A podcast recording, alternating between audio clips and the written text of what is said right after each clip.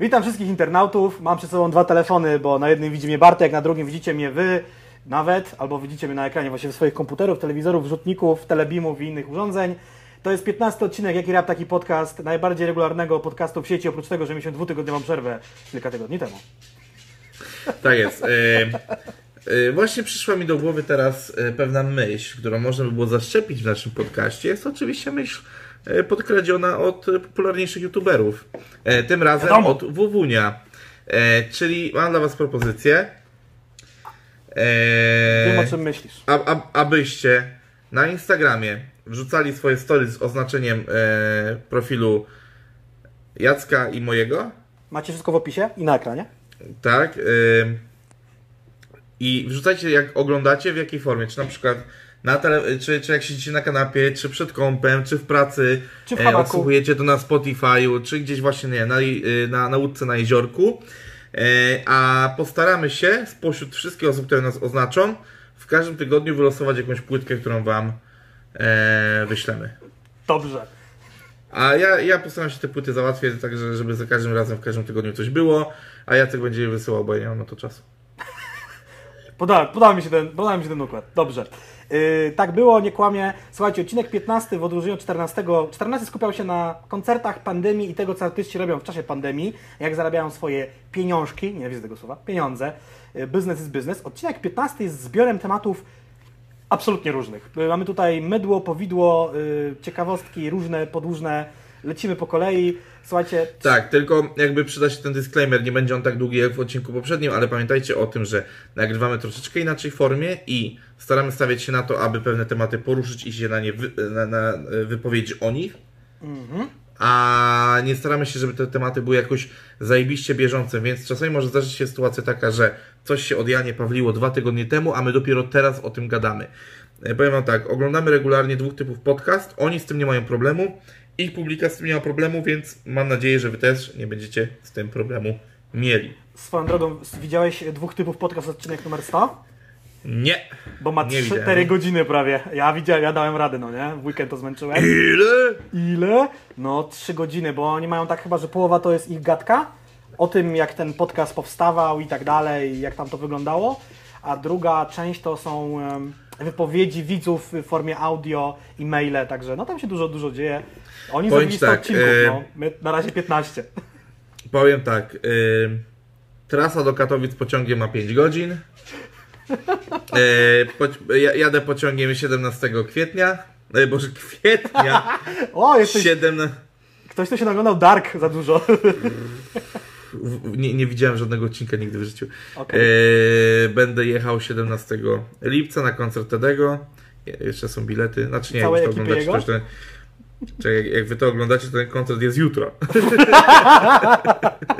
to już A, pewnie no- biletów nie ma. Okej, okej. E, Rzeczywiście, Nie, jak wy to oglądacie, koncert e, jest jutro. No. Także powiem tylko tyle, że pozdrawiam moją ekipę, to DJ Buchuderza. Wiem, co Wiem, to co to bieda, bieda, jadę co z nietoperza. Yo! Słuchajcie, pierwszy temat, y, to też niektóre tematy będą takimi fajnymi y, follow-upami do rzeczy, o których już Wam mówiliśmy. Mówiliśmy Wam o tym, że marka Stopro Rap, czyli... Ej, po, y, y, sorry, że się wtrącę, Tak? ja w pewnym momencie patrzyłem na ciebie, zastanawiałem się, czy tań, tańczysz kurwa makarenę, czy ty się poruszasz, kurwa, bo to był taki... A, y, Dobrze, słuchajcie, no, y, ma, marka 100% i 100%, no. Tak, marka Stopro 100% działa i żyje, nie mylić ze Stopro Rap, które zostało odsprzedane wytwórni My Music i wydaje tam Przemek Ferguson, jest tam DJ Dex, jest Ello. Słuchajcie, co robi w tej chwili 100%, tak? Jest No, y, cwany, cwany ten Wini, powiem wam trochę. Cwany gościu. Sprzedał Mają- najmniej, najmniej znaną markę, tak naprawdę, bo wszyscy znają określenie 100 pro, 100%, ale 100 pro rap, no to już jest takie... e, No właśnie, ale też jakby pozbył się Cwany całego, list, cwany list tego kurwa Winiego, cwany ale też pozbył się back katalogu, który by cały czas zarabiał i kanał na YouTubie też duży. Słuchajcie, są dwie rzeczy. Przede wszystkim Durów, durów, dużych, turba du, dużych, durów. tur, turbo dużych, turbo dużych. E, Studio 100% działa. Studio 100% i 100pro było zawsze dla artystów 100pro, ale też pewnie nie tylko. I pojawia się taka informacja. Przede wszystkim żyje profil facebookowy Studia 100pro, żyje profil instagramowy i pojawia się taka informacja, że do legendarnego Studia 100pro zawita niebawem światowej klasy specjalista od miksu i masteringu Marek Walaszek, nie mylić z Grubasem Walaszkiem od blog ekipy, a po prostu Maro. I tutaj właśnie y, jest już podany telefon, e-mail, czy to będzie normalna działalność zarobkowa, nagrywanie, realizowanie artystów.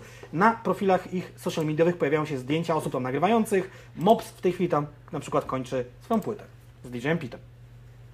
Także jest to jakiś pomysł na dalszą Ja- działalność Winiego. Ja powiem wam, ja powiem wam, że zamarłem troszeczkę.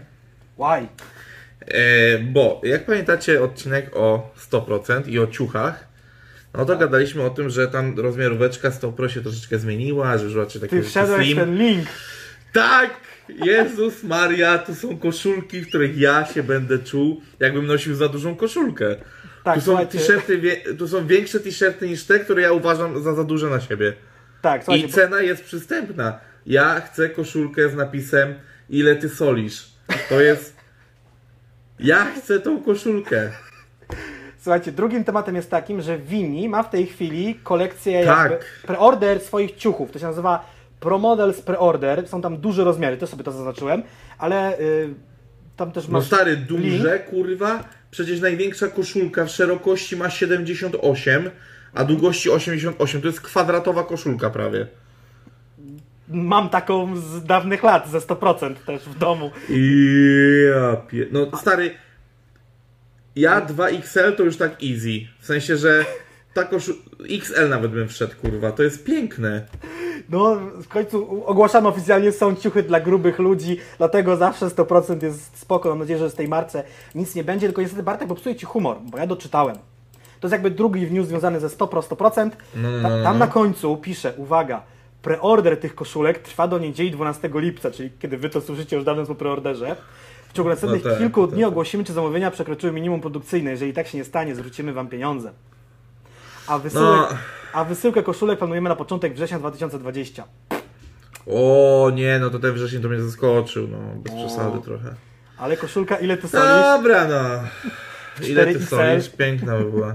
No nie no, 4XL to już kurwa byłoby... To już byłoby dużo za dużo. Nie masz ochoty znowu poczuć się jako gimnazjalista? No nie, nie, stary, ale ja jako gimnazjalista bym się czuł już tutaj 2XL, spokojnie, kurwa. O nie, no, no nie, 2XL byłaby taka, że, że bym się czuł komfortowo, a 3XL już byłaby taka, że kurwa pływałbym, nie? Mm, Osta- o, o, ostatnio wyciągnąłem sobie z szafy koszulkę właśnie, w której czuję się tak, że pływam i zmierzyłem ją i ona jest y, mniejsza od y, 3XL. Kurde, ale bo to jest taka y, skokowo rośnie ta szerokość tych koszulek, bo 2XL dla mnie byłoby, nie wiem, 60 cm, czyli 120 w sumie szerokości. To byłoby ok, ale te 3XL, takie lekkie pływanie byłoby spoko. Ale 4XL, 73 cm, je pier- 146 cm w pasie, no to chyba z Nawiniego, no nie? Bo, No ale wiesz jaki jest, wiesz jaki jest po prostu problem, tylko że te koszulki są najzwyczajniej w świecie szerokie bardzo, znaczy i to już źle wygląda jak masz dekolt, kurwa. mamy biust, mamy też dekolt. Ja pierdolę.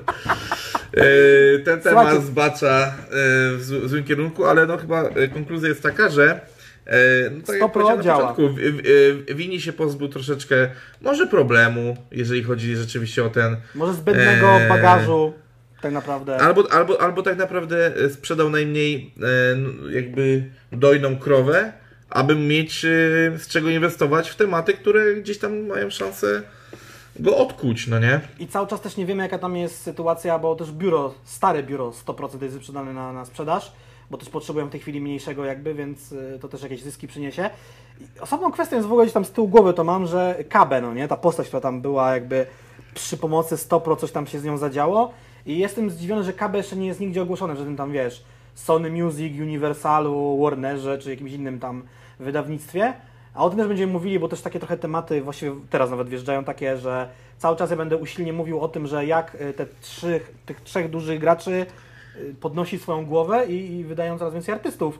Gdzie kiedyś mówiło się, że najgorszym pomysłem w ogóle jest wydanie się właśnie w Majorsie, tak? Że oni tam mają dużą kontrolę No wiesz, no Dużą ale prowizję historia, i tak dalej. Wiesz, historia, historia kołem się toczy, no, Mm. co mam powiedzieć. To jest I taka tu prawda. możemy no. płynnie przejść. Pojawiły się dwa nowe kanały w internecie. Tak naprawdę. Yep. Y, y, wszystkie są związane z Magierą. Pojawił się kanał Vevo, czy też nie wiem jak się czyta, ale czytam to Vevo, jestem w Polsce, czytam w, V jako W. Kanał Magiery, solowy jego kanał, a nie White House, nie jakieś inne kanały. y, który jest ogarniany przez oczywiście Sony Music, bo oni mają jakby to, to Vevo, nie wiem czy tylko oni, ale tutaj mają w tym przypadku. Jest tam singiel Magiery y, z gościnnym udziałem Tymka Falcon One'a. bardzo nietypowe zestawienie. Bo można powiedzieć klasyczny producent, który też robi nowoczesne bity, jakkolwiek je tam widzicie. Y, Tymek, Falcon One. Y, Utwór nazywa się Balladka. To jest ciekawe, że Magiera, y, oprócz tego, że jest bardzo y, produktywną osobą, też robi coś solowego. Mm, No nie, no je- jeżeli chodzi o to, co się dzieje wokół Magiery, to powiem Ci, że chyba najlepszą rzeczą dla Magiery było e, Nie robienie zawieszenie... Tak, że, że troszeczkę zawieszenie z White House'em, kurwa, no bo widzisz, że gościu no teraz napierdala niesamowitą ilość rzeczy. Aczkolwiek w ogóle ciekawostka, nie wiem czy wiedziałeś, ale może wiedziałeś, że to trochę nawiązanie do Back in the Days. Mhm. Magiera e, miksował i masterował na Legalu Pay.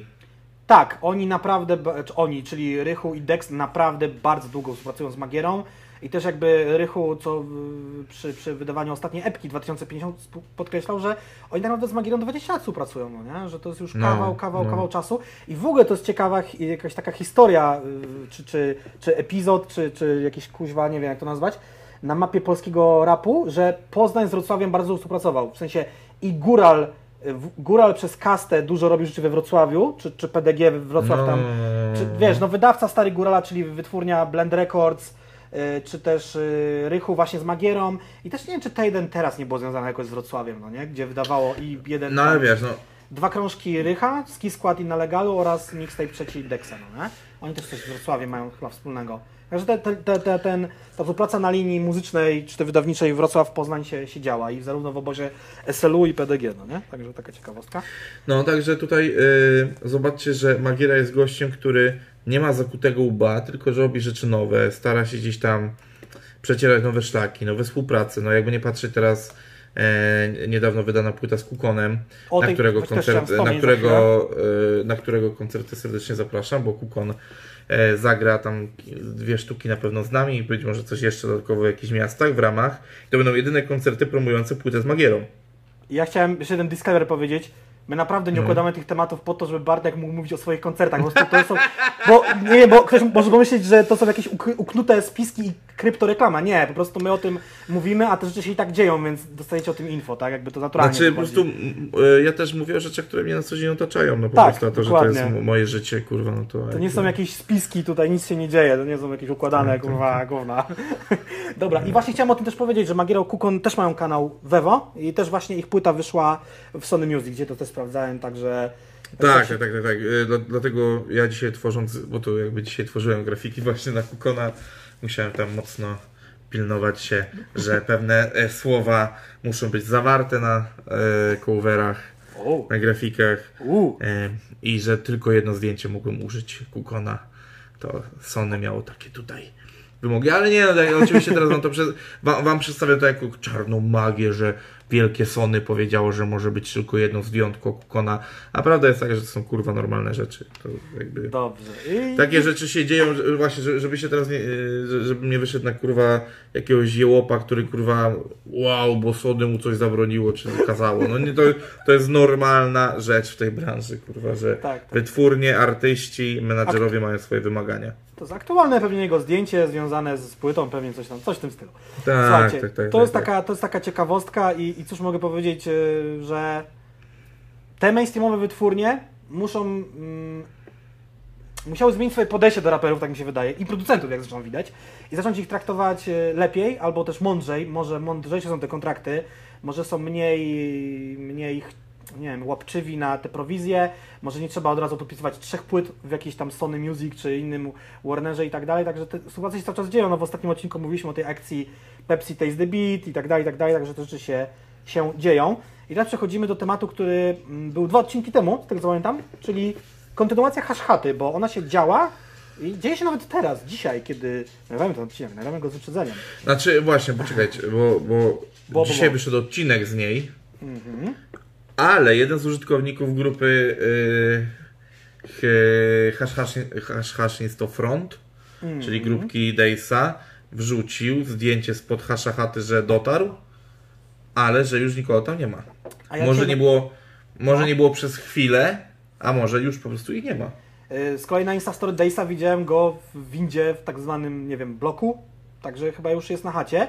Wychodzi na to, że Hashchata y, to jest trochę inny projekt od SB Hotelu, czy Mafia Hotel, A znaczy nie, no zawsze mówiliśmy, że jest troszeczkę innym. Tak, i po prostu oni obrali konwencję, że kręcą odcinki i montują to na spokojnie z opóźnieniem, a nie, że z dnia na dzień, z dnia na dzień, z dnia na dzień, tak? Jakby zmienili... No wiesz, y, y, z tego co widziałem na Insta Kratkiego, on tam był z dwa tygodnie temu, z dwa i pół, znaczy z dwa i pół tygodnia tego, kiedy nagrywamy, a od tego, kiedy wy to oglądacie, to już prawie miesiąc. E, czy tam trzy, trzy tygodnie, więc y, odcinek wyszedł w dniu, w którym nagrywamy. Czyli przyznajmy się, że nagrywamy 7 7 lipca. lipca. Tak, Więc jakby, no tak, y, widać, że robią rzeczywiście na spokojnie. E, chyba trochę im się przedłużył ten pobyt, bo tak jak wspominaliśmy w wcześniejszych odcinkach, miał być miesiąc, a było troszeczkę dłużej. też mi się ale- wydaje, ale właśnie- dłużej. No ale, ale myślę, że to już koniec taki, w takim razie. Mimo, że tutaj y, w notatkach mamy zapisane, że pod odcinkami jest informacja nowe odcinki w każdy wtorek. Tak, ja się na chwilę zaciąłem, bo liczyłem ile jest odcinków z tego, tych vlogowych. Jest ich 8, o ile się pomyliłem. Ale jest też taka playlista stworzona, gdzie jest ogólnie 13 materiałów.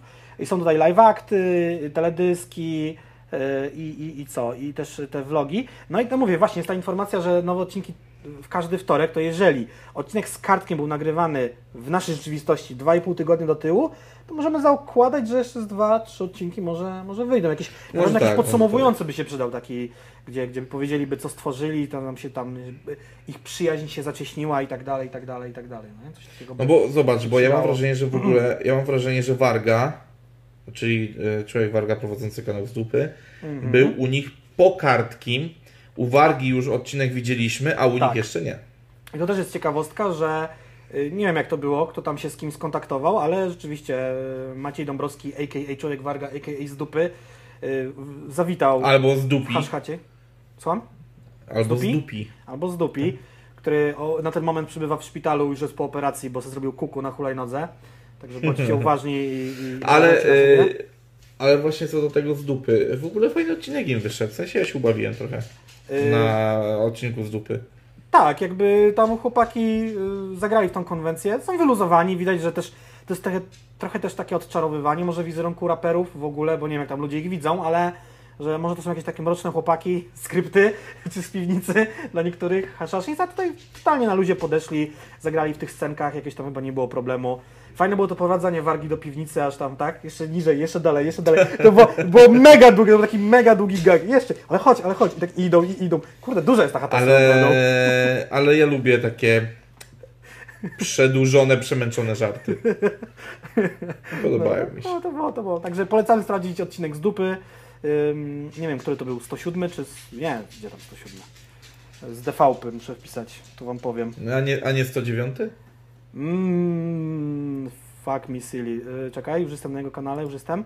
Polecam wam sprawdzić i polecamy też nadrobić haszhatę, jeżeli tego nie widzieliście. Odcinek numer 107. Dobrze pamiętałem. Jestem zdziwiony. No, okej. Yy, no. E, dobra, e, to teraz tak. Myślę, że temat hasza chaty nie ma co przyciągać, bo e, nie wiemy, czy ona się zakończyła, czy nie. Mam nadzieję, że jak będziemy nagrywali następny odcinek, już to będziemy wiedzieli. Mhm. E, I tak, w 14 odcinku, czyli w poprzednim, czyli nagrywanym tydzień temu, he, he, he, e, em, rozmawialiśmy o tym, jak sobie radzą raperzy w sensie finansowym, że tu trochę koncerty wracają, tu jakieś sponsory, sponsorowane akcje, a niektórzy na swoje ruchy potrzebują e, zbiórek. I dużo mówiliśmy kiedyś o zbiórce słonia. O której też dzisiaj powiemy. E, tak, o której powiemy, ale troszeczkę później, w troszeczkę innym, e, tam z, z innej strony. Ale też pojawiła się zbiórka na teledysk Tadego. Tak, to jest ciekawa akcja. W drugim wywiadzie do ostatniej płyty do tego Disco Noir u Kuby Głogowskiego na kanale wtedy w wywiadzie powiedział, że odpala zbiórkę crowdfundingową na klip do utworu JE Remix, czyli Jebać Łaków Remix z płyty Disco Noir. To jest utwór dodatkowy, który nie jest na streamingach, był na wersji preorderowej tego krążka, z tego co pamiętam. Nie wiem, czy jest na empikowej wersji, nie pamiętam, wybaczcie. I tam jest mnóstwo osób, jest tam Getz, są tam dwa Sławy, o co chodzi, Włody, Wacstoja yy, i kilku jeszcze innych artystów, a nawet kilku się jeszcze nie zdążyło dograć, czy tam nie, nie chciało się dograć. I patent na klip był taki, żeby go zrobić. Yy, yy, panowie z NWJ-u zamówili takie szkiełka na telefon, takie z klipsem, żeby każdy się dograł i to miało wyglądać tak, jakby TD prowadził relację na żywo i do niego dołączała osoba, rapowała co swoje i wychodziła z tej rozmowy, tak? I to miało być na tej zasadzie zrobione. Ale ktoś zrobił podobny klip, nie wiem, ktoś z ekipy Dixonów chyba, więc z tego pomysłu zrezygnowali. No i wtedy wymyślił sobie, że okej, skoro wszyscy tam są NWJ, czy jesteśmy NWJ, y, to jest zbiórka. Na klip potrzebują, określili 50 tysięcy złotych, wtedy daje 5 kafli, no i jeżeli uzbierają, to uzbierają, jeżeli nie, to nie. Tylko ta zbiórka została po jakimś czasie, wywiad jest 25 czerwca, a ja ten już sprawdzałem link wczoraj, 6 lipca, mm, Już nie działał. nie działał. I właśnie nie wiemy, co się tak naprawdę stało. Nie dostaliśmy jakiejś, to nie widziałem jakiejś informacji. Znaczy powiem tak, ja, ja no? domyślam się, co się mogło stać. Bo jakby ja ostatnio też odpalałem zrzutkę na zrzutce, tam w troszeczkę innym celu. Mhm. I kurde, no mogli nie spełnić jakichś wymogów, bo zrzutkę założyć może sobie każdy. Mhm. Ale tam masz określone wymogi, które musisz spełnić, żeby ta zbiórka była legitna, że mogła iść na dany cel i tak dalej.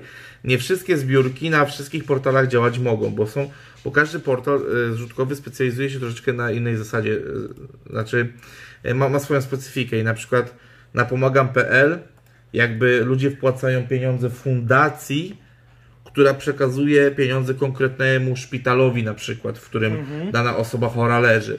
Na wrzutce może wypłacić je sobie sami i tak dalej. No jest dużo różnych form. E, rzecz w tym, że po prostu em,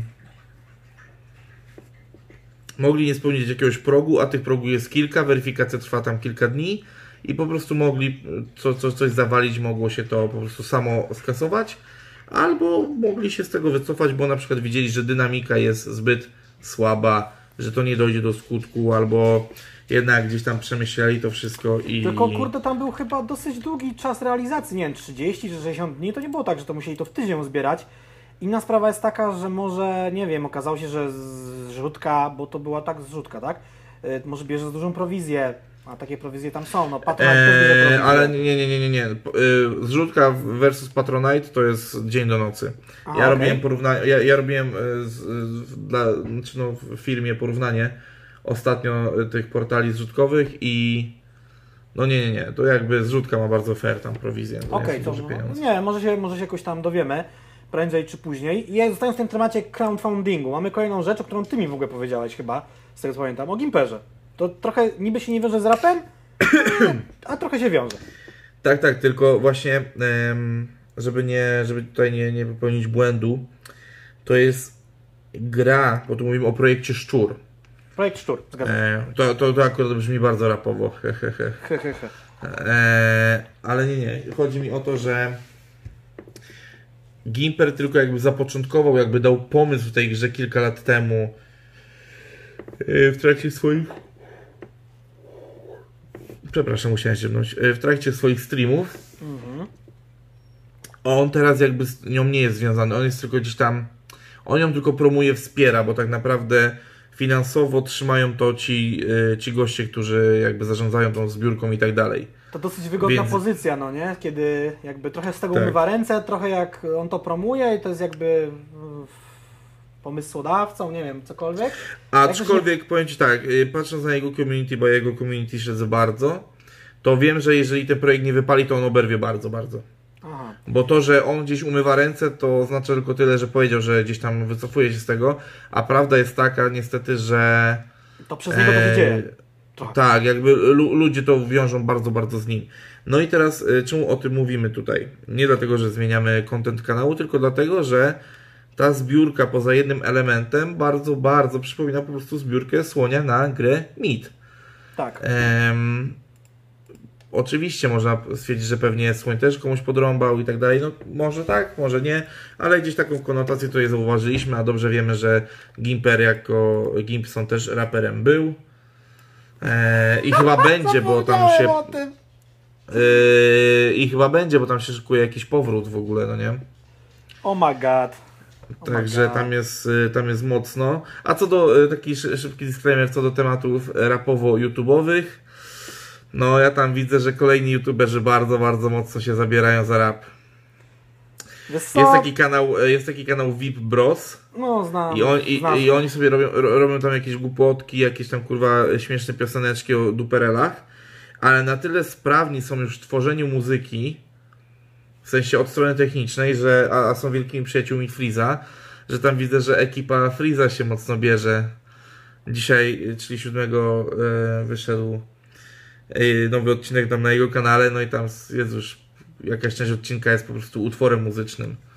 No, Więc no tak, kurwa, tam... Też, też dzisiaj widziałem odcinek ciekawe. właśnie ten o algorytmach Maćka Dąbrowskiego z dupy i y, przełamanie twórczości utworem muzycznym, czyli krótka rzecz, która generuje dużą liczbę wyświetleń, to jest dobre dla algorytmu i dla kanału plus, no o ile każdy inny kanał y, YouTube'owy wydając płytę domyślam się w jakiej wyda wytwórni, myślę, że to będzie My Music, o ile jeżeli Freeze lub ludzie z jego ekipy wydawaliby płytę, to myślę, że to mogłoby się dużo większe wytwórnie o to zabijać już. E, mainstreamowe. zabijać pewnie tak, a znając ich życie i ogar e, ich menadżera, są w stanie zrobić to sami. Na A, bardzo szeroką skalę i, i sprzedać to swoim, e, swoim sklepem po prostu stary.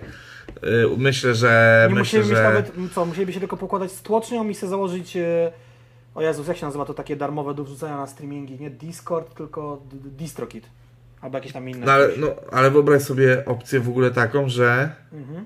jeżeli on w ciągu tam kilku godzin w nocy potrafił sobie dogadać studio nagra- nagraniowe u Donatana. Który umówmy się, może gdzieś tam zginął, ale nadal jest kurwa grubą rybą tej branży, Mhm.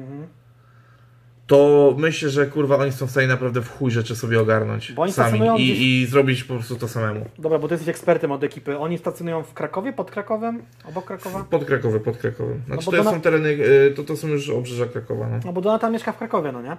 Dobra, no tak, ja wiem, ja wiem, ja wiem, wiem, no ale Bo- taki cie- ciekawy dość off-top się zrobił, ale... Czy mieszkał kiedyś, nie wiem, może teraz mieszka w Warszawie, no ale mieszkał i miał studio w Krakowie.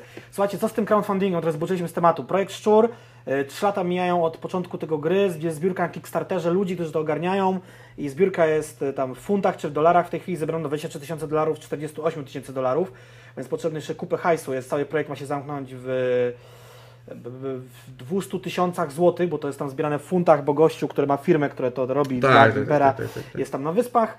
Mm, No i co, no kupy pieniędzy potrzebują. Słoniowaty zebrał, ile zebrał? Nie pamiętam tego już. 186? Coś, coś, coś w tym stylu. Yy, Gdzie mógłbym znaleźć tą zbiórkę? Czekajcie. Chwila przerwy, zbiórka MIT. MIT, wspieram to, uwaga, wchodzę. Dobrze, mam nowy komputer, bo to by zajęło to dwa tygodnie. 195 tysięcy. 195 tysięcy złotych, także no tak naprawdę potrzebują bardzo podobną kwotę. Yy, Gra też nie jest to GTA 5 albo Wiedźmin 3. Jest to gra No też... skarcianka. Właśnie, bo to jest ta, bo to jest ta, sorry, że ci się wcinam, ale Mhm. to jest ta różnica między mitem a projektem Szczur. Mhm. Że w projekt Szczur już możesz zagrać. jest demo i możemy w sumie płynnie przejść do y, gry Słonia Meat, bo tu też się dzieją tak zwane rzeczy. Jako, że obserwujemy ten projekt od początku i nie wiem, odrobinę go reklamowaliśmy nawet jak na te nasze małe zasięgi, to możemy powiedzieć o takiej rzeczy, mm, że grę Meat od jakiegoś czasu można dodać do listy życzeń na Steamie. Czyli Tak możecie jest. trochę pomóc wyhypować tą grę, kiedy wyjdzie, będziecie o niej wiedzieli. 18 lipca, czyli dosłownie jutro, kiedy to oglądacie, tak? Dobrze mówię? Tak. Nie, nie, nie, nie, Nie, dwa- za dwa dni. Za dwa dni, w sobotę 18 lipca, jest stream. Drugi Słonia z Rojem, gdzie będziecie jak? mogli. No jak? Co? Gościu, co Gościu. on odpierdala, poczekaj. Gościu. Co, Nie, odbyłem bo ci ja- koncert? Tej, gościu! Gościu! Przecież 18 lipca, mordo, jest koncert Słonia w Katowicach tej. Gościu, a ja nie wiem, gdzie mieszka Rojo, gościu. Może Ale- mieszka w Katowicach. Ej, no co on odwala? Przecież ja mam koncert z nim, no. No ale mówię ci, no Rojo może jest z Katowic. Wojtas. A może jest, no ogarną to. Take it easy. No ale on dzień wcześniej gra w Łodzi. No, i- no i co, myślisz, że nie, nie zdążą streama zrobić? Myślisz, że ile oni będą w to grali? 5 godzin? Dobra, bo mi... Słuchajcie, 18 lipca jest y, gameplay pierwszy mitowy ze Słoniem i Rojem na kanale Roja. I nie tylko to będzie się działo, bo na tym, podczas tego streamu będziecie mogli, yy, że tak powiem, poznać wstępną reckę gry, wrażenia od Roja i, i Słoniowatego też tak naprawdę, on to już tą grę pewnie tam już poznał. I będzie do rozdania, do wyłapania właściwie 20 kodów dostępu do wersji demo. To jest jedna rzecz. Y, A druga rzecz, y, demówka będzie dostępna dla osób wspierających tą grę lub osoby, które ją zakupili. Yy... Kiedy? 31 lipca, czyli jakby dwa tygodnie później. Mhm. Tak. Tak to widzę. Także gra Meat naprawdę nadchodzi. Premiera jest oczywiście jesienią. Potem w grudniu będą kolejne dodatki rozszerzające tą grę. Yy, Ale ona już napra- naprawdę przybiera formę realną i te 195 tysięcy złotych polskich nie poszły w tak zwany kosmos, wiadomo. Powiedzialni ludzie, firma Trippin Beers i Słoniowaty działają nad tym. Też dodałem sobie tą grę do listy życzeń. Także słuchajcie, 18 lipca możecie sprawdzić, jak Słoń gra z Rojem na żywo w grę Meat e, i zobaczycie, jak ona wygląda w końcu. Nie wiem, w sumie były i jakieś tam fragmenty gameplaya już rzucane e, w formie, w formie wideo, czy jakieś tam screeny, ale zobaczycie, jak to, jak to wygląda, jakie są wrażenia z gry. Możecie włapać kody do dema, nawet jeżeli nie wspieraliście y, wcześniej Słoniowatego lub też nie kupiliście jeszcze tej gry, możecie jeszcze oczywiście zdanie zmienić. Y, A każdy, kto ją wspierał lub coś tam dorzucił się, to 31 lipca będzie mógł zagrać w demo. Y, No tak naprawdę już lipiec to już jest tak no, coraz bliżej, bliżej finału. No, już potem to jest No, sierpień, wrzesień, a potem już premiera, tak? Też, Eee, też nie wiadomo, czy nie będzie jakiegoś opóźnienia przez tą pandemię, aczkolwiek no, kodować grę można w zaciszu domowym, więc nie powinno być opóźnień. Może, może wiesz, może się uda, e, bo tak jak już widzieliście, stream e, z gry odbywa się w ten dzień, w który jest koncert w Katowicach Słonia. Tu, jak- widzieliście, było lekkie cięcie, w tym czasie zdążyłem ustalić, że po prostu Rojo mieszka w Katowicach, więc jakby wszystko Bartek ma jest plan. obliczone. E, to jest jedna, znaczy plan to jest jedna rzecz, a druga rzecz, może po prostu dogadamy się, że na streamku któryś w demóweczkę mita sobie przyciąć. Bo jakby gdzieś tam wiemy, że może dojść do tego, że będzie szansa pograć w Mita ogólnie, to może i w demo by się udało zagrać już na jakimś streamku y, jeszcze w lipcu. I to może nawet na YouTubie, żeby więcej osób mogło to zobaczyć, bo wiem, że na Twitcha niektórzy opory mają jeszcze, żeby tam przejść na tego Twitcha, no nie? No nie, ale właśnie na, na Twitchu stary, by, byśmy byli pierwszymi ludźmi po roju, którzy by na Twitchu streamowali stary Mit. Robilibyśmy nowy trend, kurwa. A czy prawda jest, jest, taka, yy, nie wiem gdzie będzie ten stream Roya, bo pierwszy był na YouTube, taka rozmowa. A gdzie będzie ten drugi? I don't, I don't know, I don't know. Może na Twitchu? No, Rojo, Ro- Rojo jest dzikusem, a w ogóle co do, tutaj jeszcze już odbiegamy, ale z racji, że Rojo y, gdzieś tutaj zdarzyło mu się wpa- y, y, wpaść w komentarzach na nasz, y, na nasz Tak. podcast, to y, też dodam, że żeby to zapiąć jakąś klamrą, y, Rojo też promuje projekt Szczur. O, proszę bardzo, proszę bardzo. Więc, więc widzicie, Rojo wspiera dobre, bo polskie rzeczy. polskie. I Kupa- dlatego też wspiera ten podcast, komentując nam. Yy, C- CD Projekt Red, przyślijcie mi kopię recenzencką Cyberpunka 2077, proszę. Mam już nowego kompa. Yy, Ja muszę bardzo tą grę zrecenzować. Ja muszę ją dogłębnie zrecenzować. Najlepiej dwa tygodnie przed premierą. Skandal. Pamiętasz, kto cię wychował? Pamiętasz, Bartek? Pamiętasz. E, na szczęście ja jestem e, dzieckiem, jeżeli chodzi o słuchanie polskiego rapu, wychowanym na rapie Malika poznańskim. Na rapie poznańskim, także ja nigdy nie byłem e, gościem, który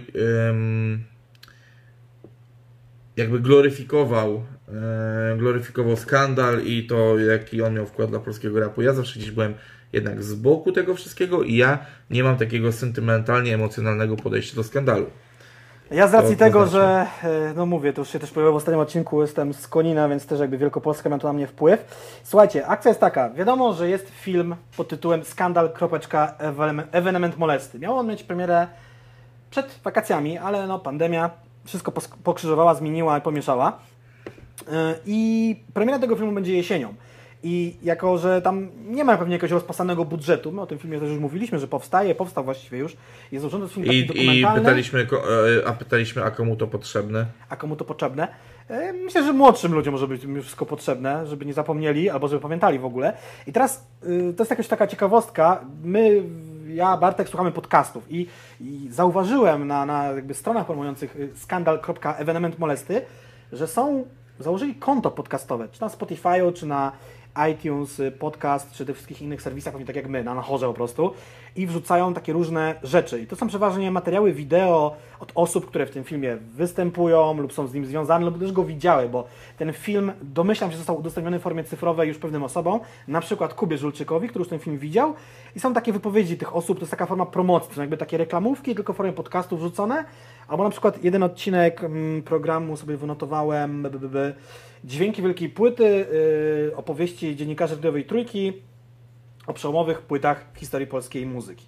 Także to jest taka, forma, nie- nietypowa, nowa forma promocji, yy, ale żeby też nie było, że takich rzeczy wcześniej nie było, ale pięknie to powiedziałem, to HBO miało y, podcasty na przykład o Czarnobylu, o tym serialu Czarnobyl, po każdym odcinku były podcasty i podobnie miał też Netflix w przypadku serialu The Crown, że pod każdym odcinku Okej. były, były odcinki że z aktorami, z scenarzystami, reżyserami, pomysłodawcami, bla bla bla bla. To jest ciekawe uzupełnienie.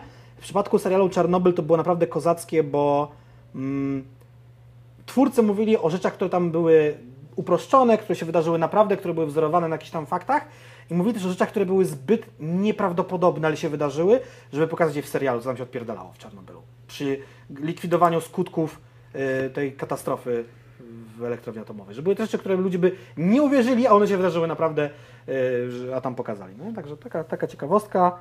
No i w sumie to było na tle. Nie mam chyba nic więcej do dodania. Razie 7 No, materiałów. czy, czy, Krótkich. czyli można powiedzieć, że możecie sobie gdzieś tam posłuchać e, zapowiedzi skandalu, To a... jest takie hypowanie cały czas tego projektu, to jest takie podgrzewanie Tak, atmosfery. tak, tak. E, ale też niedługo będziecie mogli nieco podsłuchać sobie kogoś e, razem, razem na przykład z Łoną. To jest mega dziwna rzecz. E, tutaj jest, e, to jest kopia e, tytułu artykułu. Łona został członkiem projektu, w którym będzie podsłuchiwał poznańskich taksówkarzy. To jest też w ogóle Eee, ciekawostka. Element przeczytałem- się pojawia. No tak, przeczytałem sobie tutaj to i powiem Wam, że jaram się tą opcją, e, żeby tutaj gdzieś zrobić jakiś porządek. Wszystko, co, wszystko, o czym teraz będziemy mówili, dzieje się w ramach projektu Off Opera, e, która swój finał będzie miała 24 września w poznańskiej Tamie, czyli miejscu, które uwielbiam, w którym spędziłem e, nowy rok od godziny 5 rano e, i wybawiłem się świetnie. To jakby wspominam bardzo, bardzo dobrze. Bardzo lubię ten klub w ogóle. No i tutaj jest w ramach tej of opery dzieje się projekt Taxi, w którym Łona w towarzystwie wokalisty zespołu Pogodno Budynia będą przez trzy dni podróżowali taksówkami po Poznaniu i, i będą próbowali zebrać jak najwięcej ciekawych historii od taksówkarzy. Pojawią się w też jakichś kultowych miejscach, czyli na przykład siedziby, w siedzibie Zrzeszenia Transportu Prywatnego Super Taxi.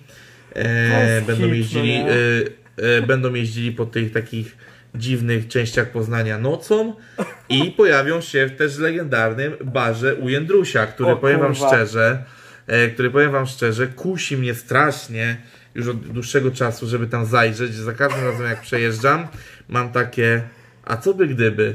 A co wy gdyby? Ej, wiesz, że tam chyba raz w życiu, w swojej tutaj bytności w Poznaniu, w przeciągu ostatnich 12 lat, chyba tam kiedyś piłem browara, ale to było chyba na jakichś naprawdę głębokich moich studiach. Ten bar znajduje się, gdybyście nie wiedzieli, o ile pamiętam, na ulicy Dworcowej. To jest tam jakby... Tak, tak, tak, To jest tak, ta schodząca w dół taka po takim, no nie wiem jak to nazwać, wiadukcie, do, na, na plac dworcowy przed stary dworzec główny, obok nowego dworca poznańskiego, a właściwie galerii handlowej, bar u Jędrusia, masakra. Premiera tego Ej, będzie... czaisz, czaisz zrobić wlot fanów Jaki Rap, taki podcast w barze u Jędrusia? Chyba to jest do zrobienia. To jest naprawdę do zrobienia. Premiera Ale to, tego... dopiero, ale to dopiero jak wprowadzimy tam szereg innych rzeczy związanych z podcastem. Tak jest. Premiera ma być 24 września, podczas finału of opery. Tak, to już powiedziałem. Aha, no jestem, jestem nieogarnięty, bo miałem też problemy w ogóle z otwarciem. Otwarciem. Nie, dobrze powiedziałem, otwarciem. Otworzeniem? Tak, e, i, i powiem wam tak. Tego artykułu. Podoba mi, się, e, podoba mi się ten projekt. Nie- doczytałem tutaj nigdzie o formie, w jakiej to będzie przedstawiane. Czy to będzie. Czy to zrobią z tego jakieś. Ej, a czaisz, jakby zrobili z tego przedstawienia teatralne, z tych historii? Ja pier... Mogło być, A ile, stary, a ile odcinków trudnych spraw można zrobić z takich podróży w taksówce? Trudne sprawy. Z zebranych historii zbudowana zostanie muzyczna opowieść o Poznaniu. A ja jestem ciekaw, czy to będzie tak, że na przykład, no nie wiem, wyobrażam to sobie jakoś, em, czy to będzie rejestrowane na audio czy wideo, ale no powiedzmy, że Łona siedzi za kółkiem, tak? Siedzi sobie, siedzi, no i tam zabiera kogoś sprzed dworca i No, domyślam się, że O on będzie musiał... Jezus, ale ty źle po, pomyliłeś to. No jak? Yy, No nie, oni też będą prowadzili taksówki. Tak? Ich celem będzie zebranie najciekawszych historii, jakimi są w stanie podzielić się kierowcy. Ale dobra, ale tu też pisze, wsiądą do taksówek i zapuszczą się w nocy za kamarki Poznania. No Okej. nie, to ja mam nie, to ja mam wrażenie takie, że to raczej oni będą pasażerami i będą słuchali historii taksówkarzy. Hmm. Czy odwrotnie. Ej, teraz się zagubiłem trochę. No bo w sumie wsiądą do taksówek. Um, no fakt, fakt. To może rzeczywiście oni będą na tylnej kanapie i będą słuchali tego, co mówią taksówkarze, no, a, a nie, że ludzi. Dobra, no to ty masz rację chyba, rzeczywiście. Tu chodzi o to, co mają im taksówkarze do powiedzenia, a nie to, co oni by usłyszeli jako taksówkarze. Okej, rzeczywiście, dobra. Tak, to jest podsłuchają poznańskich taksówkarzy. Przez trzy dni odwiedzą najbardziej znane miejsca, korporacje przejadą. Dobra, a właściwie no, już przejechali się. Tak, tak, tak. Ja, ja, ja wszedłem na inny artykuł po prostu i też przeczytałem o tym minie, no. E, I tendencja jest raczej, raczej ten. No dobra, ale to i tak będzie ciekawe, no, bo taksówkarze mają tacy oldschoolowi, tacy prawilni taksówkarze, są gadułami, mają mnóstwo różnych historii do powiedzenia, więc na pewno, na pewno to będzie ciekawy projekt. I, i O, jestem- nie, no, mo, mo, może, być, może być śmieszne, a może być na, a na pewno będzie ciekawsze niż, e, st, e, niż stand-upy nad Rusałką w Poznaniu. Czemu obrażasz te stand-upy? Byłeś tam? Ja, ja chodziłem w zeszłym roku za Dara. W tym roku nie chodzę, bo pandemia, trochę, trochę nie chcę. Ale też w sumie tych ludzi, których chciałem widzieć, już widziałem. Dobra, e, jeszcze jesteśmy gdzieś tutaj przy temacie Łony i Webera. Bo zostali oni wraz z panią Laurą Hołowacz honorowymi ambasadorami Szczecina, e, co Szczecin na swoim fanpage'u, czy tam gdzieś na jakichś e, miejskich fanpage'ach napisał, że wypadałoby to zrobić w nieco e, bardziej odświętnie i tak dalej, ale niestety przez pandemię po prostu nastąpiło tylko wręczenie tego honorowego obywatelstwa, gdzie, jeżeli dobrze kojarzę zdjęcie, to Łona i Weber trzymają je tak, będąc z, daleka od siebie, żeby niby zachowywać dystans, social Tak, y, i tutaj też mam taką wypowiedź. Łona i Weber twierdzą, że dla nich bycie ambasadorami Szczecina jest czymś naturalnym, ale pełnią tę funkcję subtelnie i w ogóle to też jest taka ciekawa funkcja, bo są, y, jak to jest, takie y, honorowe obywatelstwo miasta, tak, czy tam y, takie, takie różne, można rozdawać rzeczy i funkcje i nagrody, a to rzeczywiście, no jakby nie było, każdy artysta, który ma rozum i godność człowieka, a Łona z Weberem taką mają, jest ambasadorem swojego miasta. W ogóle rap No nie taki, zgodzę się, Albo nie był, zgodzę się.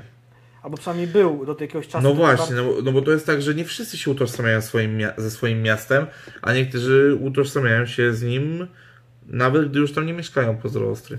Też jakby no, to Yy, Warszawa zasysa też z różnych części Polski i tak jakby wszyscy są teraz z Warszawy, Tak, a tak, tak, więc jakby, no tak, właśnie mówię, y, a oni raczej właśnie no, robią to subtelnie, ale też trzeba powiedzieć, że u nich czuć ten folklor szczeciński jednak w, w klipach muzyce. na pewno miejscówki, klipach aktorzy z teatru i tam też czy, czy, czy te filmiki krótkie, te, te, o których z nimi rozmawiałem w swoim wywiadzie, które jest na kanale do sprawdzenia, polecam. tak, no jakby Łona i Weber to Szczecin, na Szczecin to Łona i Weber na pewno, także to jest akurat trafnie wybrane No, osoby do takiego prawda, ambasadorowania. E, cieszę się, że e, rap może promować e, miejscowości nadmorskie. Je- jest, Tak, e, na, chciałem, ulubiona... chciałem, chciałem, chciałem na żywo uknąć dłuższy żart, ale nie, nie dałem rady. Ta, ta, ta. Nasza ulubiona plaża jest oczywiście w Szczecinie. A najlepsze Tak kasztany są na Placu Pigal. Yy, słuchajcie, Dobrze. aby tradycji stało się zadość, musi się pojawić tylko Yy, w tak, odcinku. ale, ale właśnie, w ogóle powiem tak. Strasznie dużo krótkich tematów mamy dzisiaj, strasznie. Różnych, strasznie, strasznie. różnych. Absolutnie. Tak, tak, tak. Ale tak, właśnie w poprzednim odcinku nie było, a to już długa przerwa, a więc Tak. y, Charlie P, Rychu Peja, Solówka przed wami. E, Rychu Peja Solówka rapuje o krasnoludkach. Yo. Tak jest.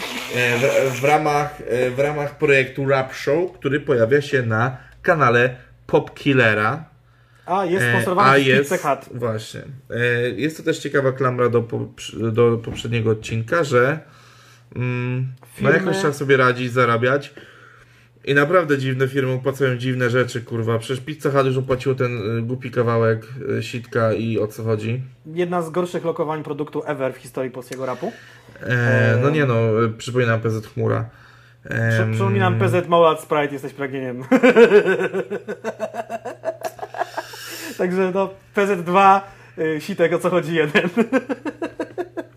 Słuchajcie, Też o co chodzi? Prawda. Tak, ale, ale O co chodzi? Właśnie, o co tutaj, chodzi? bo tutaj jednak, jak poprzednio nie wyszło Pizzy Hut, tak teraz wyszło im bardzo fajnie.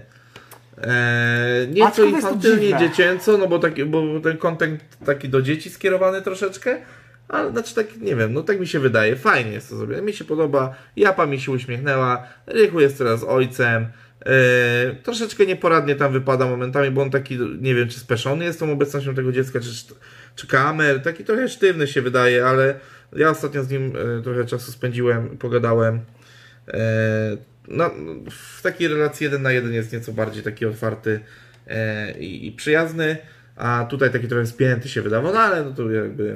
No musiał, wiesz, jakby też narzucić na siebie taką, trochę taki filtr, no nie? Że jakby to nie jest program dla jego słuchaczy, czy dla dorosłych, taki trochę Tak, program. No, słuchajcie, o co chodzi w ogóle? Rap Show sponsorowane przez Pizza Hut, gdzie to lokowanie produktu Pizza Hut, gdyby nie to dyskretne logo na początku i opis tego materiału, to w ogóle jakby tutaj nie ma tak, że jest w tle wielka pizza i wielkie logo Pizza Hut. To jest takie wszystko dyskretnie zrobione.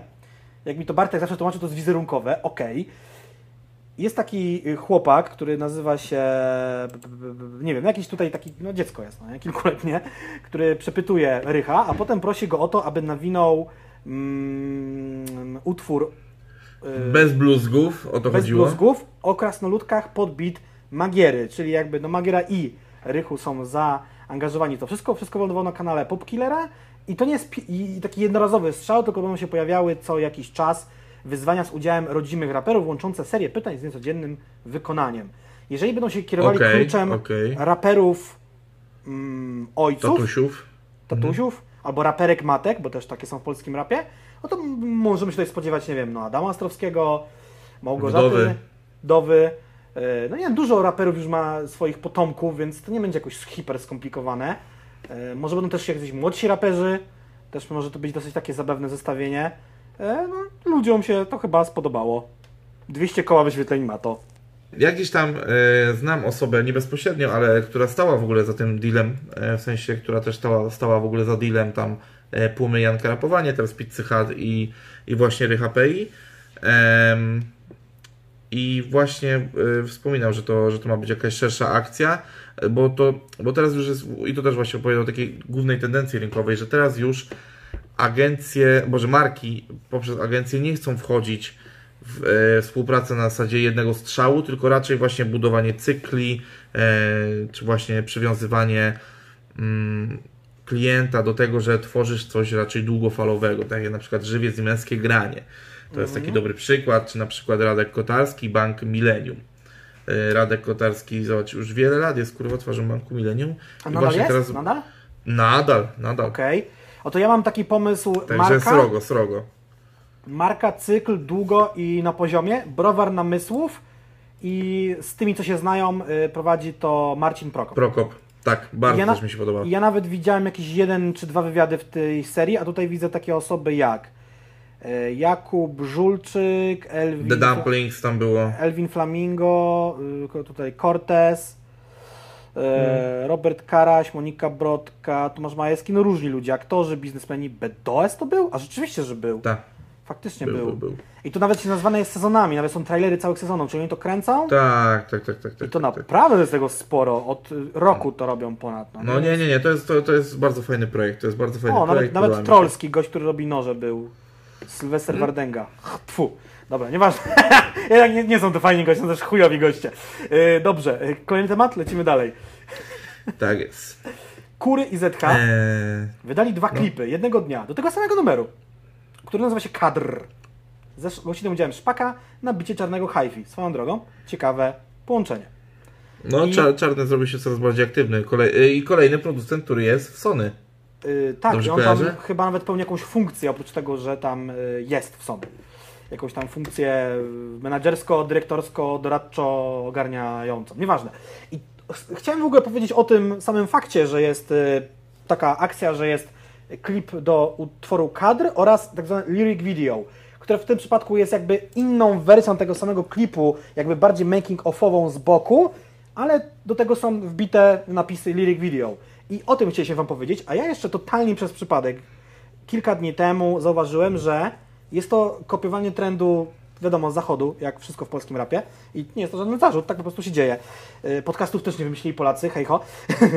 I ostatnio najbardziej znanym przypadkiem lyric video jest y, 69. Znany i nielubiany y, kapuś. nie wiem, jak to inaczej nazwać. 60. A, to- No nie. Chciałem powiedzieć, że to kolejny sławny raper Kapuś, ale przypomniało mi się, że Rysiek Gross był klawiszem, a nie konfidentem. Tak, No i słuchajcie, y, 69 występuje w swoich y, klipach z opaską na nodze, jako że jest ukrywany. Myślę, że tam program ochrony świadków, świadków jest grany na grubo, że jeszcze go nie odjebali, y, zabili. Y, I, i, I wypuścił ostatnio kilka utworów, między innymi utwór, utwór, utwór. Kawałek Trolls y, z gościnnym udziałem Nicki Minaj ma wersję lyric video. Ciekawy to jest trend, Miałam w ogóle na ten temat osobne przemyślenie. Też jest utwór Jaja, tak po angielsku. Znaczy, to jest właśnie hi- hiszpańskojęzyczny utwór, bo 69 podpisał umowę na kilka płyt, między innymi jedną w hiszpańskim języku. Yy, osobną kwestią jest to, że ma bardzo ograniczoną przestrzeń, gdzie może się poruszać i to, co może robić, więc wszystkie klipy wyglądają bardzo podobnie, są kręcone w takim właśnie kwadratowym pomieszczeniu i tylko nam się zmieniają modelki, jakieś rzeczy. Ostatnio jakimś mlekiem się polewał, wygląda jakby nasienie miał w ustach. Tragedia. I mnie zastanawia jedna rzecz. Po jaką cholerę robić dwa osobne wideo, skoro można zrobić jedno z wbitymi napisami, albo nawet w opcji YouTube tam są taka... No nie wiem, nie. Na, napisy, napisy w trakcie kawałków mnie wkurwiają. Może innych ludzi też i dlatego to się robi. No, bo wiesz, też Albo- jest opcja na YouTubie... Tam... Albo, albo po prostu kurwa gościu sepleni już tak bardzo, że nie da się go zrozumieć, więc trzeba dorzucić lyric video, kurwa. No właśnie, no właśnie nie, właśnie nie, nie sepleni. Ja też rozumiem, że to jest y, zrobione po to, żeby ludzie włączali to na jakieś tam, nie wiem, karaoke, imprezach i tak dalej, tylko to nie jest tak, że jak zrobisz dwa teledyski, to będziesz mieć tu bańkę i tu bańkę. Nie, no będziesz mieć, wiesz, to jakby zjada, jedno wideo kanibalizuje drugie wideo, bo, bo jakby A może już nie, bo jakby algorytmy YouTube'a wiesz, są płynne. tym wiesz, bardziej... nag- nagle, na, nagle zmieniła się, znaczy wiesz, już jest tak, że e, na czasie jest pół, pół polskie, pół zagraniczne, wiesz, no tam różne No to- rzeczy się dzieją, może teraz już się nie kanibalizuje, teraz już możesz mieć e, dwa, trzy filmy z karty na czasie No z to ja ci jednego powiem kanału. tak, no nie. Teledysk do kadru Kurego Zetchy ze Szpakiem ma 19 miejsce na karcie na czasie na dzisiaj, 7 lipca i ma prawie pół miliona wyświetleń, a Lyric Video ma tylko 180 tysięcy, no tylko. No i, i nie jest na karcie na czasie, no nie? Także No tak, no ale wiesz, mo- może jakiś zamysł jest i po prostu ludzie mądrzejsi od nas, kurwa, to ale to może, być jakiś, to może być jakiś trend i może być tego więcej w przyszłości. Chcemy to tylko to zauważyć. Okej. Rzecz kolejna, czyli ym, trend, y, który też chciałbym zauważyć, ym, czyli rap jest bardzo popularny, więc sprawdźmy, czy w naszym katalogu, w naszej szufladzie nie leży jakaś umowa, gdzie można by wydać reedycję jakiejś starej płyty. Na przykład Wzgórze y, Japa 3, y, płyta Centrum z 97 roku właśnie się ukazuje w reedycji, kolejnej zresztą reedycji, jako CD, jako winyl, możecie sobie ją kupić. Wydawnictwo SP Records, które wydawało też y, Kaliber, Kazika, wydawało i wydaje. Taką akcję właśnie Paktofonikę robi. wydawało. Tak, tak jest. To oni? A to nie był ten... No już y, nie pamiętam. gig, nie, to był Gigant Records z tym słynnym, y, jak on tam miał. Ta, dobra racja. Z tym, jak on tam miał? Y, Coś, o mam to na końcu języka. Jak on... Nie, Gustaw, nie pamiętam. Ja już ja wyparłem z głowy e, paktofonikę, mimo, o ciekawa rzecz, nie mówiłem ci, e, miałem okazję poznać na koncercie miłego ATZ e, w Katowicach Fokusa. Fokusa? Tak. Okej. Em, I pogadaliśmy sobie tak dość nawet długo, bo na początku taki dystans do siebie trzymaliśmy, bo ja trochę taki Dystans. podkurwiony latałem. On raczej też, on też jest raczej taki no, dość poważnym gościem, zdystansowanym. Nie pił alkoholu w ogóle przez cały wieczór, gdzie, gdzie my tam już od pewnego momentu leciliśmy dość e, mocny melanż na backstage'u wokół niego. Ale w pewnym momencie zagadaliśmy tam gdzieś w jakiejś sytuacji jeden na jeden. Ja musiałem gdzieś odejść, jak wróciłem, zacząłem gadać z kimś innym, on się dosiadł i tak widać rzeczywiście taki y, przy, przy bliższym poznaniu bardzo kontaktowy gościu, więc e, troszeczkę popra- poprawiłem swoje zdanie na temat y, ekipy. Ja muszę przyznać, że Focus jest jednym z najbardziej wymagających rozmówców, y, jeżeli chodzi o wywiady. No. Słuchajcie, a teraz dopiero zauważyłem, bo wszedłem na sklep SP Record, że to nie jest takie proste, bo jest reedycja płyty CD Centrum, a także winyl, który jest w kilku kolorach. Jest pomarańczowy, przeźroczysty winyl, limonkowy, przeźroczysty, przeźroczysty po prostu oraz czarny winyl, czyli właściwie cztery wersje i jeszcze jest kaseta Centrum i nawet koszulka z okładką Centrum, więc to jest maksymalizacja mm, monetyzacji tego krążka, mają jakby y, prawa do niego, mają też jakby winyl w kilku wersjach oraz płytę CD Wzgórze ja patrzy, Wzgórze ja patrzy, płyta o tej nazwie, też w kilku wersjach pomarańczowa, y, purple, czyli co, purpurowa, fioletowa i przezroczysty winyl, także to jest też taka rzecz, że teraz różne osoby będą odkopywały w swoich archiwach, takie właśnie jak SP Records, T1 Teraz, nie wiem, ktokolwiek ma prawa do płyt z Blend Records, ktokolwiek ma prawa do płyt Kameja, czy no, pewnie sam Kamej, no nie? E, Jakieś tam, nie wiem, BMG będzie odkopywało te, jeżeli jeszcze mają prawa i będą wydawali pewnie reedycje, bo jest na to czas i miejsce. No Leroy to pokazuje, tak, że wydał tego limitowanego scyzoryka na, na którąś tam rocznicę swojej premiery. I też jakby, y, co zauważyłem w internecie, oplułem ekran, zauważyłem w internecie, że Krzysztof Kozak wrzuca na swój kanał y, pra, y, teledyski, gdzie on twierdzi, że ma do nich prawa. Na przykład wrzucił y, właśnie hardkorową komercję Stówę, czy tam platynowe sombrero raczej, sorry, że ta stuwa to mi łe- łeb wykrzywiła, albo b, b, też od jakiegoś ostatnio kawałka chyba Wzgórza czy, czy Boriksona wrzucił. Także taka próba monetyzacji rzeczy wydanych dawno, dawno temu. Tak, bym to, tak bym to nazwał. No wiesz, y, każdy orze jak może, że tak powiem.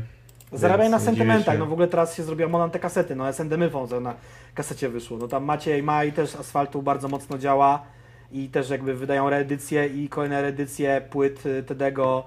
Są w drodze, są w drodze wydania winylowe, wydaje mi się, że będzie wydawany niedługo Kurt Rolson albo Captain, także no dzieje się. Aha, jeszcze Abradab w ogóle wydawał Vesper Records, z tego co widzę, czerwony album, proszę No, bardzo, no, no, no. no. Także takie Eee. dzieją, naprawdę tu. DKA, o Grubo. kurwa. No. E, a więc tak. Myślę, że dobre, dobrnęliśmy do końca tego Ale- odcinka. Ale są jeszcze dwie rzeczy. Są dwie rzeczy oraz być może, z racji, że nie robiliśmy też tego w poprzednim odcinku, zerkniemy sobie W komentarzach. Sekcję komentarzy, bo mogło się tam ich rzeczywiście nazbierać. Nie było nas chwilę. E, oczywiście nie, nie będą to komentarze z odcinka 14, bo ten jeszcze się nie ukazał. ale, e, ale obczajkę tutaj można zrobić. Ja właśnie wchodzę w poprzedni.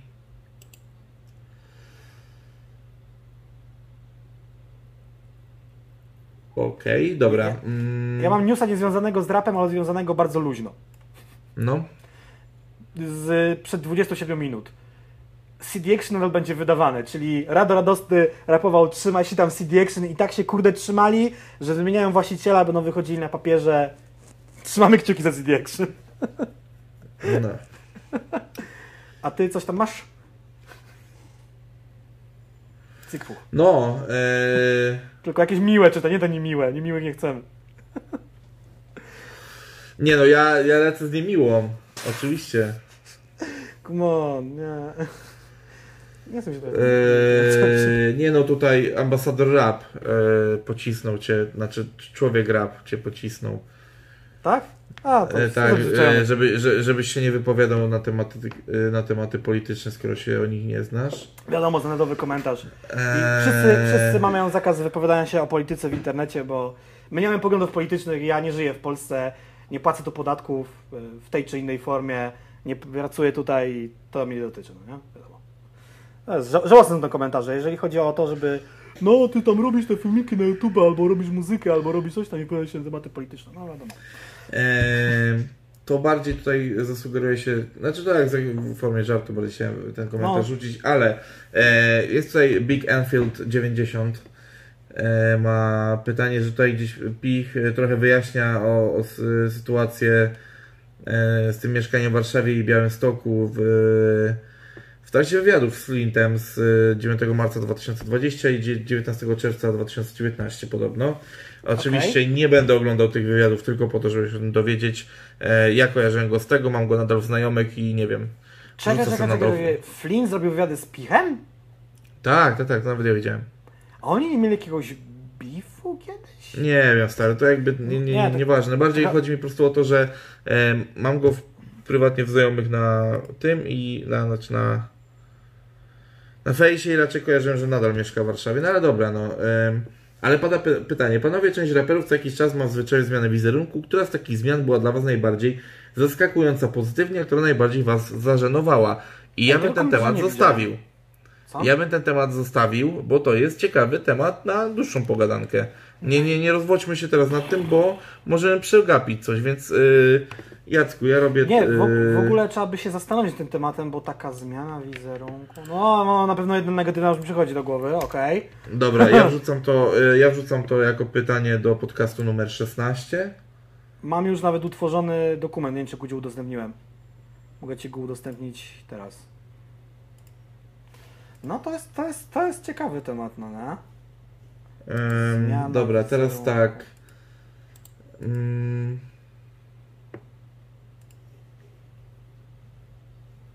Kiedyś jeszcze nie trzeba było być w SBM Label, żeby ży żyć w ekipie SB, ale teraz chyba się to zmieniło, bo rzadko teraz widać chemię między SB, Aquebo czy Bonsonem. Eee, Każdy prostu, zajęty jest bo- swoim życiem, tak naprawdę. E, A poza tym też e, Białas i Solar, którzy byli kolegami, e, znaczy pewnie są nadal Bonsona i Kłeby, już nie są, umówmy się, czołowymi postaciami SBM Label. No, Białas trochę bardziej niż Solar jeszcze, ale to raczej są już osoby, które tam są filarem, no nie? Dzisiaj wyszedł nowy singiel White'a, Papieros. Muszę go sprawdzić.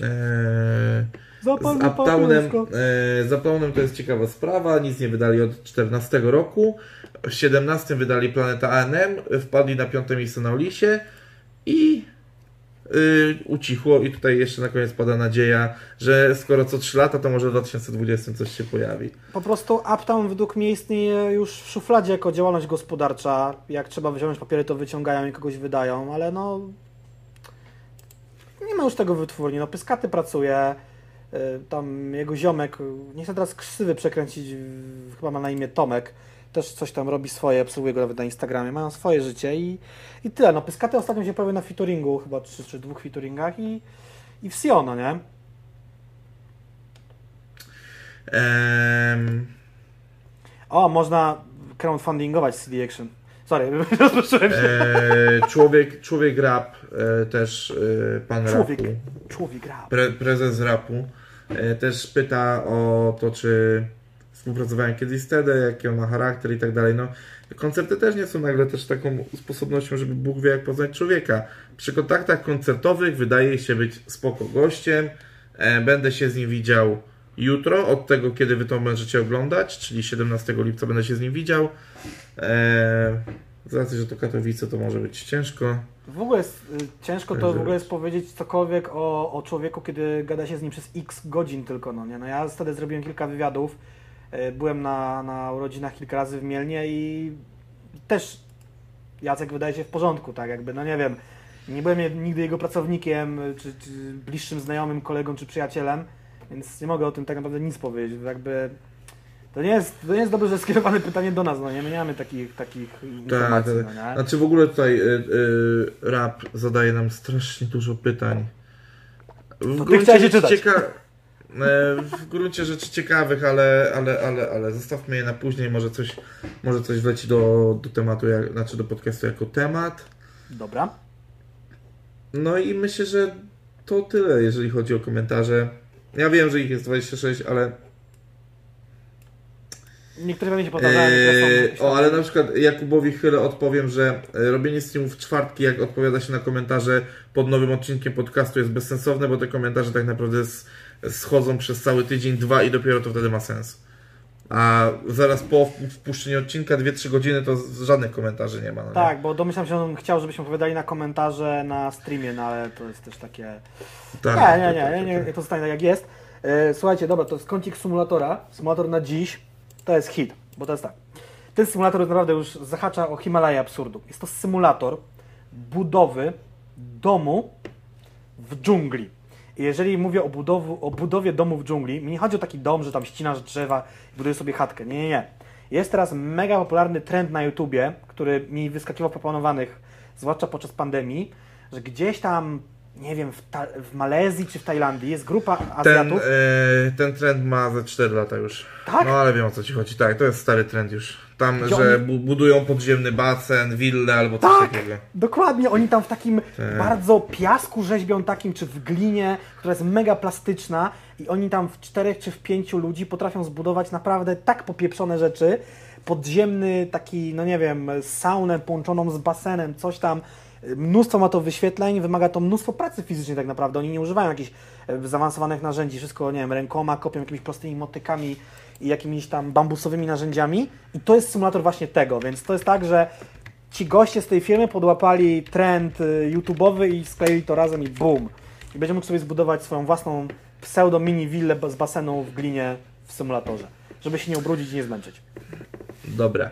E, a teraz na koniec e, Hasło. hasełko, e, którego zapomnieliśmy w poprzednim odcinku, ale teraz już pamiętamy. E, z racji, że jesteśmy w uniwersum czasowym, które dzieje się 7 lipca, nadal głośna jest sprawa prób mm, e, prób banowania filmu 365 dni, którego nie oglądałem. No to niechaj hasłem będzie 365 dni. Tak. Takie będzie dzisiaj Też hasło. tego filmu nie widziałem, jestem dumny, nie widziałem 50 twarzy Greya. Jestem z tego powodu dumny. Ja, Nie masz czego, ja, ale jestem. yy, ja wszystkie części gry ja przeskipowałem. W sensie, że tak yy, pobieżnie zobaczyłem yy, kadry. Yy, była dość duża beka w internecie, że bardzo ładne meble tam mają w tych filmach, więc. A, a że ja. A że ja bardzo lubię oglądanie wnętrz, to te, to te meble sobie tam obejrzałem. Ale mówisz o polskim optymistycznym- o, o Greyu, bo już się pogubiłem. O Greyu No mówię. nie, nie, ja mówię o Greju. 365 dni to jest dla mnie za dużo, mimo że. Nie, no, mimo że jestem dużym fanem KSW. Nieważne, bo tu chodzi o konotację Blanka Lipińska, KSW i tak dalej. Nie Ja myślę, że będzie sequel i to jeszcze Netflix na to położy pieniądze. Tak Ej, ale w ogóle też beka, bo to sobie uświadomiłem, że bardzo dwie ważne osoby w. e, w wywodzące się z KSW, czyli jeden z, ze współwłaścicieli i laska, która tam odpowiadała za, czyli Blanka Lipińska, która odpowiadała e, odpowiadała za Ring Girls i tam za oprawę trochę, robią filmy sobie teraz, No. bo jakby Ten film Kawula jest nawet spoko na polskie warunki. Film, no ale. Kabul, Kabul najpierw zrobił Underdoga z Mamedem i z e, Nie Luboszem, nie no i oglądać. no nie, ja właśnie Underdoga chciałbym bardzo obejrzeć, bo, bo lubię Mameda. E, Mnóstwo filmów way- polskich teraz jest na Netflixie, także może się pojawi prędzej czy później. No więc, ale jestem gangsterem, nawet dobre wrażenie. Ja byłem zaskoczony pozytywnie. Poszedłem do kina i to połączenie takich filmów, trochę jak chłopaków z Ferajny, trochę Gaja Ricciego, jak na polskie warunki i spodziewałem się cringe'u było dobrze. Lata świetlne wyżej niż Patryk Wega, to co ostatnio robi, no nie? Także to jest taki, takie podsumowanie na koniec. Czy Bartek jeszcze hakuje Pentagon i nam coś powie? Nie. Nie. To jest koniec. Odcinek Tak jest. 15 dobiega końca. Do zobaczyska, do zobaczyska. Papa, machamy jak w familiadzie. Tak jest.